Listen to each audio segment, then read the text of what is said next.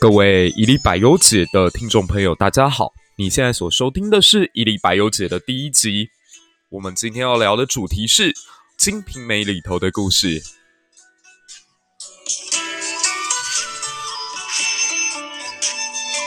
哇，第一集就挑了一个非常火辣的话题，想要来跟大家分享。那这本今天我们要主讲的作品呢，就是千古奇书《金瓶梅》。我们的节目将会带领大家聊聊当前的国际政治变化，以及回顾过去的历史文化变迁，甚至跟你分享经典的文学作品。那为什么开季的第一集我们就要来聊聊《金瓶梅》呢？原因是很多人其实，在求学阶段都有听过这本书，但因为它的内容难登大雅之堂，所以始终没有被放在教科书里面，没有在课堂上被正式的讨论过。那我认为这是一个非常巨大的遗憾，因为《金瓶梅》的内容其实非常值得现代人重新来理解。那自己现在的心境可能也跟书中的许多角色相近。由于我跟男主角西门庆现在都正逢二十六、二十七。这算是人生当中一个高不成低不就的年纪。过去曾经有人说过“少年得志大不幸”，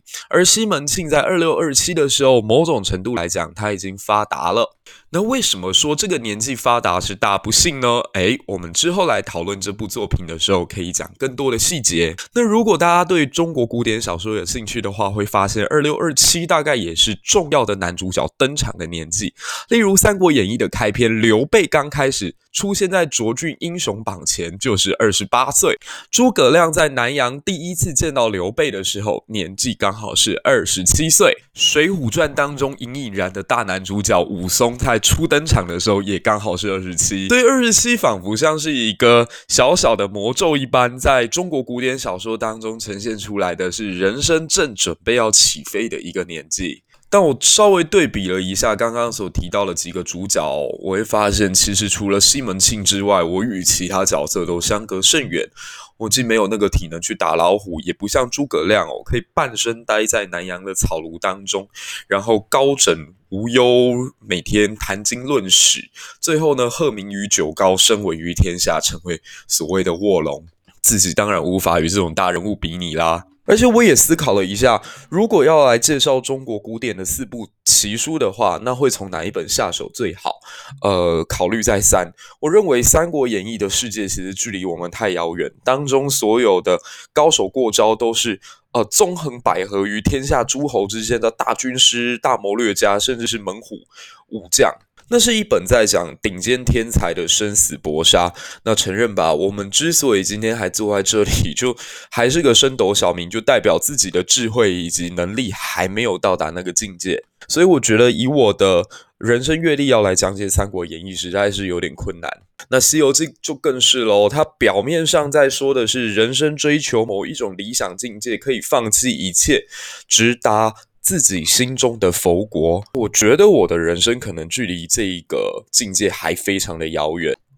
红楼梦》则是太美好了，就是大观园、贾宝玉、林黛玉他们可以为了爱情而守护彼此的灵魂一辈子，但在城市当中要能够找到这样子的恋爱，实在是非常的可贵。但也很难达成。你会发现自己人生当中很多的朋友，虽然也都曾经很深情过，不过到了二六二七，好像很多事情也已经慢慢的看淡了。毕竟《红楼梦》是一本追忆自己青春时期的青春期时代的一本作品，所以我觉得自己距离红楼又有一点小小的距离。那相反的，我觉得金瓶呃，可能跟自己当前所处的世界比较接近。你会发现它里头烟花灿烂，然后充斥各种低俗的趣味，纸醉金迷，但却也生机盎然。所以比起红楼那种如梦似幻的爱与美，或者三国当中的顶尖高手对决，其实金瓶是更加贴近我们普罗大众的。那当然，有人可能听到金瓶梅，立刻想到的就是，哎呦，色情。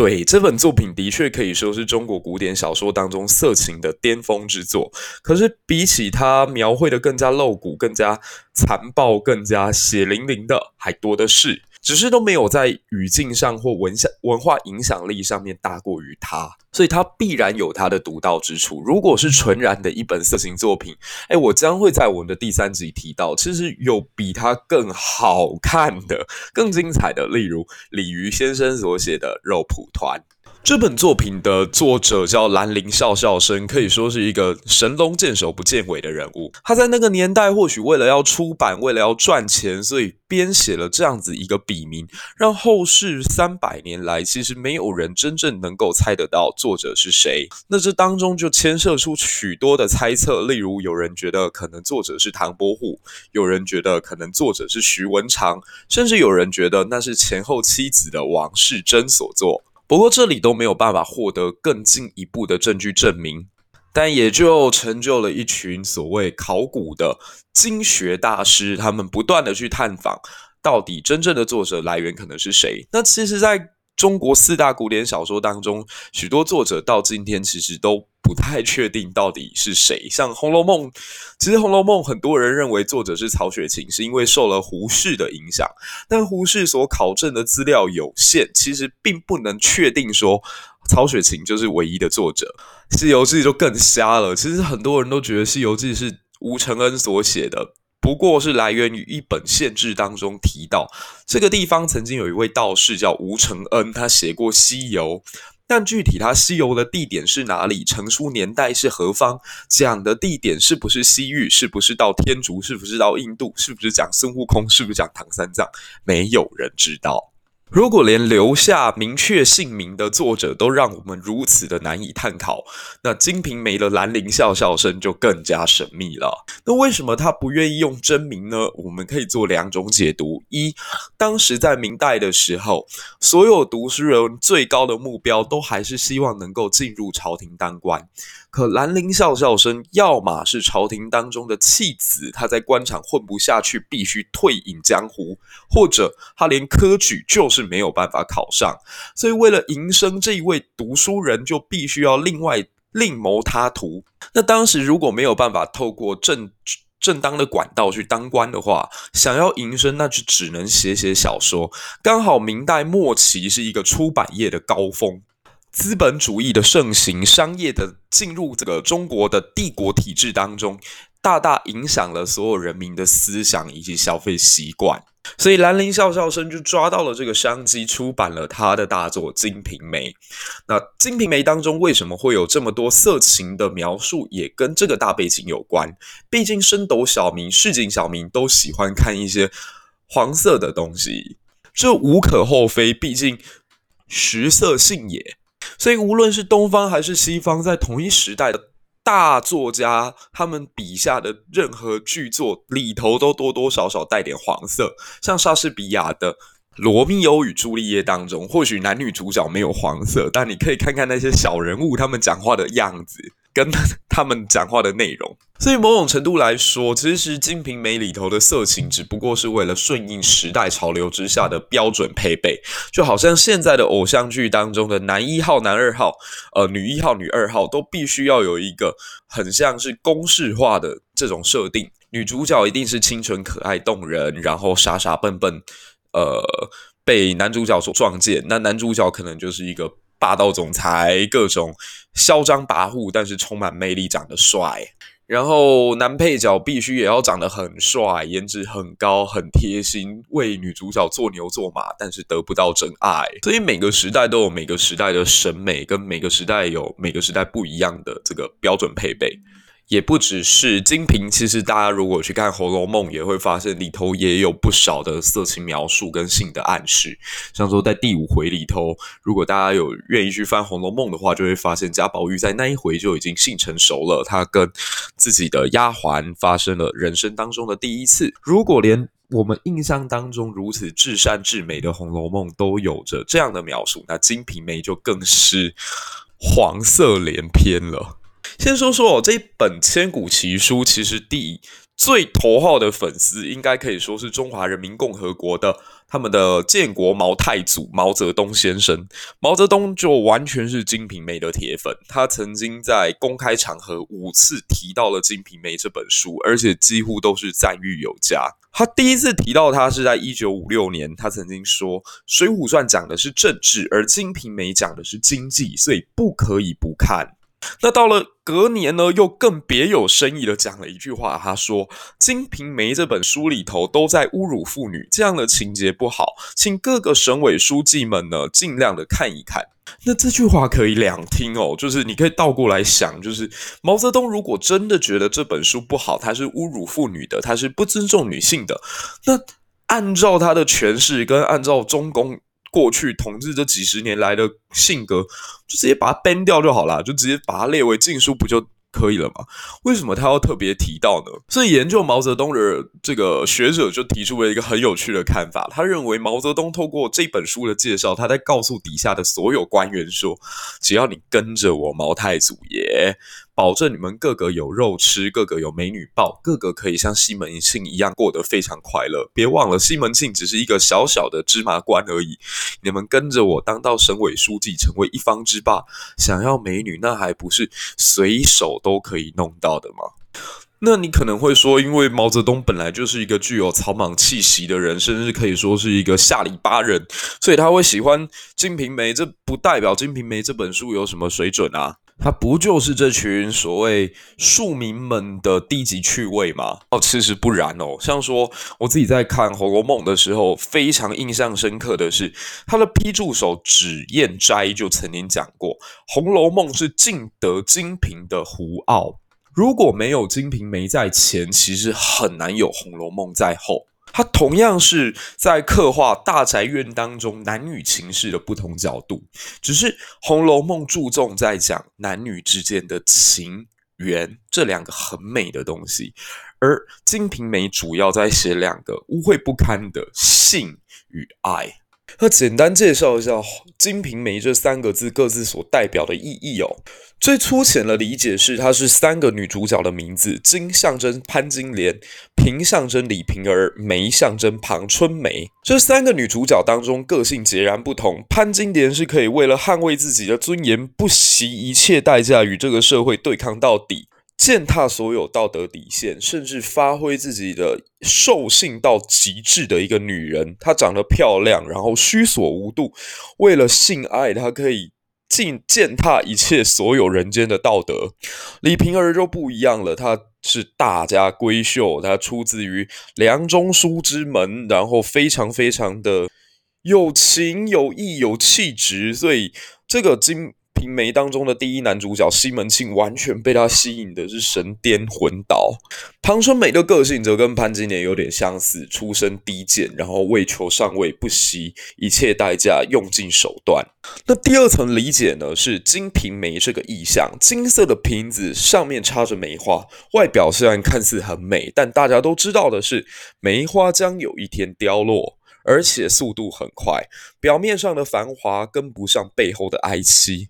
最终注定是悲剧收场。那我想初读《金瓶梅》的所有读者，包括我自己都一样，一定会把所有关注焦点都放在潘金莲的身上，因为潘金莲实在是太迷人了。这个女主角身材好，有风韵，又性感。可也因为她的美，却为她带来一辈子的不幸。这个角色呢，其实非常值得我们重新去看待她。诶，我们留待第二集的时候再带大家一起来讨论。那她与这个西门庆的性，几乎就成为一开始最吸引人的部分。像说她跟西门庆第一次见面的时候，是她不小心在家里的二楼拿着擦干，正要晒衣服，结果不小心擦干。掉到了楼下，打到西门庆的头。那根据侯文勇的解说，他认为“擦干”两个字就是谐音梗，就暗藏着勾引跟阳具息息相关的讯息。然后这个举动之后，让西门庆完全色欲熏心。我们用一段原文来展现一下西门庆当时的性幻想哦。他说他见到这个潘金莲。黑冉冉、赛压压的鬓儿，翠弯弯的新月的眉儿，清冷冷杏子眼儿，至此为止，都还只是表象上面的观察。可接下来就是直接情欲的描述了。他接下来看着他玉纤纤葱之手儿，一捻捻杨柳腰儿，软浓浓粉白肚，窄星星尖翘脚，肉奶奶胸，白生生腿，更有一件紧啾啾、白纤纤、黑烟烟，正不知是什么东西，像不像是一个痴汉对一个美女的意淫？但潘金莲很喜欢啊，为什么？因为我们的西门庆大官人，他拥有五项极佳的条件，分别叫潘驴邓小闲。潘指的是潘安的貌，驴指的是嗯，此处不可言说。大家有兴趣可以去动物园观察看看，驴子的身上有哪一个部位特别的巨大，它在男性身上也会非常非常的适用。邓是指邓通一般的有财富，而小是指男人有小心思。最后的闲是指有钱人必须有的闲工夫，这五项条件通通具备的西门庆，简直在潘金莲面前就是一个天才大男神啊！大家要知道，潘金莲的老公是又丑又矮的武大郎，能不被眼前这个长相帅气、身材特别好，然后家世又很好的这个西门庆吸引到吗？最后来呢，这个隔壁有一位卖。茶的婆婆姓王，就为了要能够赚到西门庆跟潘金莲偷情的时候的这个，嗯，用我们现在的话来讲，呃，汽车旅馆的费用吧。他就设了一个局，让潘金莲跟西门庆有机会在他的房间里面独处，然后发生了性关系。这里也是一段非常精彩的描述。如果大家有兴趣去翻这一部分，会看到王婆是用了十条计策把潘金莲骗到了自己家里，到如何跟西门庆上床，完全计划的清清楚楚。我觉得这里其实讲出了许多小说，或者是我们。每一个人心中不太敢讲，但又很实际的一面，就是其实每个人心中都还存在着非常浓厚的兽性。你往往在挑选对象的时候，你可能会说要去看他的内在，但实际上你在第一眼的时候，几乎就已经做出了判决。这种现象，如果大家到了夜店之后，应该会更加清楚。就表面上，我们都有一个道德枷锁，认为。不能这么只看表面，这样实在太肤浅。但实际上，它就是人性的一种体现。然后等到潘金莲第一次跟西门庆上床的时候，呃，原文里头就用了一句非常露骨的话，他说：“这妇人自从与张大户勾搭，这老儿。”是软如鼻涕、浓如浆的一件东西，几时得个爽？就是嫁了武大郎，看官试想，三寸丁的误事，这些暗指的是武大郎的身高不高，所以那里可能也点点点。所以能有多大力量？金幡遇了西门庆，风月酒馆，本事高强，如何不喜？光是这段文字都可以把当时我偷看《金瓶梅》只有十三岁的我自己给吓傻了，就是。居然可以写得这么露骨。那如果大家还想要看到更刺激的描写呢？我会建议各位从二十七回开始看起。那个章回叫李瓶儿私语翡翠轩，潘金莲醉闹葡萄架。大家可以去看看葡萄架上潘金莲跟西门庆玩成什么样子哦。那根据我自己不是很特别详细的统计了一下，《金瓶梅》这本书当中描述。呃，男生跟女生住在一起的这种情节大概有一百多处，那比较详细的去讲的大概三四十处这样子，所以呃，其实平摊到一百回当中，大概每两回就会有一个比较刺激的描写，那包括娶妻、娶正妻、纳妾、纳小妾，甚至是偷情。还有嫖娼，那刚刚所讲到这四个呢，主要集中还是在西门庆身上。他有了钱之后，就开始不断的去寻找女人，可以说他就是一个性爱成瘾的男子哦。那刚好遇到了潘金莲，也是一个性爱成瘾的女子，所以两个人当然一开始就天雷勾动地火，特别的火热。但后来西门庆却慢慢的欲求不满，他又去找了不一样的女人。有意思的是，不同于传统哭哭。T T 的这种女主角潘金莲在看到自己的爱人也出轨的时候，她自己也出轨，而且出轨的对象非常非常的令人惊讶，是她的女婿陈静济。然后西门庆他除了对女孩有兴趣以外呢，他在三十四回当中也养了男宠，男宠就是娈童，也就是那个时候的男妓。看来《金瓶梅》的描写还蛮能符合广大市场的哦，无论是腐女还是呃饮食男女，应该都会对这本书有一点点兴趣。可是这本书的结局基调非常的悲哀，我们可以稍微看一下西门庆这个角色，他因为一辈子被性所困扰、所绑架，所以最后他为了要能够把自己表现得更好，所以从胡僧，也就是从西方的这个僧人那里拿到了一种药。那这种药吃了之后，可以在床上让他表现的，呃，比预期来的更佳。可最终也因为这样，把自己玩到精尽人亡。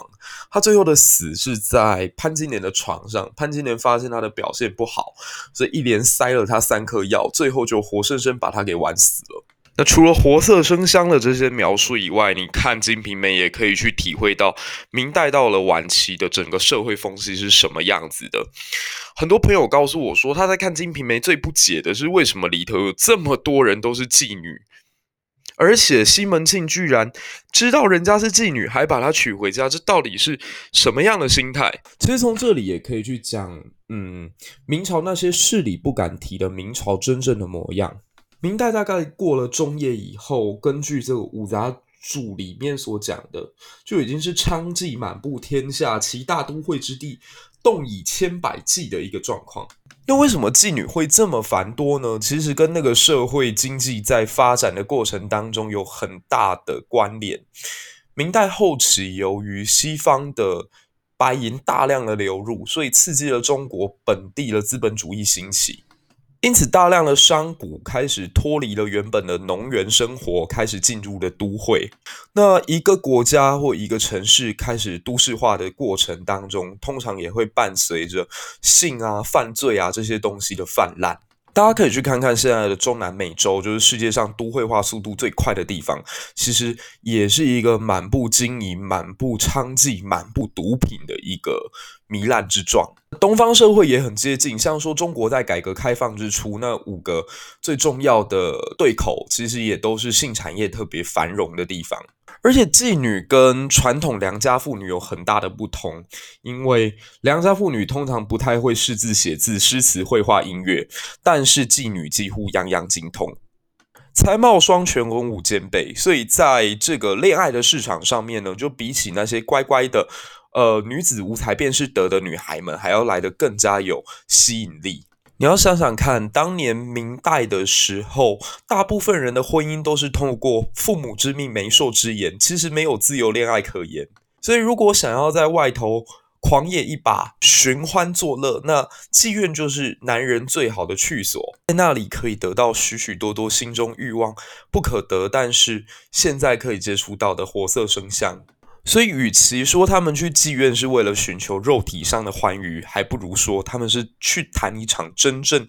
自由的恋爱的。就以现代的意义来看，那其实不只是这些文人会上妓院哦，甚至连国家的重臣股公也都有上妓院的记录。像是《尧山堂外记》当中就写下一段故事，说当时朝中三个最重要的阁老。杨荣、杨士奇、杨溥，这应该已经算是明代有史以来最优秀的高级官僚了。他们都曾经上过妓院，而且在妓院当中还留下一段这样的故事：说当时有一个妓名叫做齐雅秀，那性急巧慧。有一天呢，就有人说：“哎，你等一下去劝酒，叫那三个阁老喝酒。”哎，那你能不能让那三个阁老笑啊？他们三个平常都是很严肃的人，这样。结果那个妓女就说：“我。”进去之后讲一句话，就保证他们一定会笑。那等到这个妓女见到三个阁老的时候呢，阁老们有点不是很开心，因为他觉得这个妓女来的太晚了，所以就问他说：“哎，你刚刚在干嘛？你为什么那么晚来啊？”然后妓女就说：“因为我刚刚在看书。”那阁老就好奇啦，一个妓女看什么书啊？然后这个妓女就说：“我刚刚看的是《烈女传》。由于《烈女传》都是在讲一些女孩非常贞洁道德的故事，所以从一个娼妓的口中讲出这句话，就让三个阁老经不起这样子的冲击而大笑，然后很粗俗的说了一句：“你这头母狗还真是无礼。”然后这妓女就很聪慧的回答道：“我如果是母狗，各位都是公猴。”字面意义上来看是公的猴子，但实际上意义就是在讲你们这群群贵族公卿，也不过就是一群被性欲所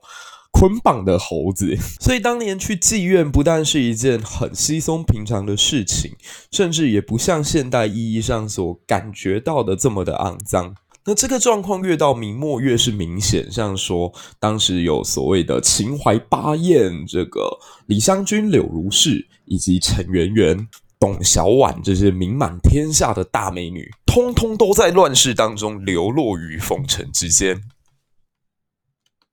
这就是我们第一期的《一历百忧解》，为您讲述一部活色生香却又非常真实的古典小说《金瓶梅》，如果你有喜欢我们的节目的话，或喜欢这个系列，请不要忘了到 Apple Podcast 上面给我们五颗星的推荐，也希望你能分享给更多的朋友知道。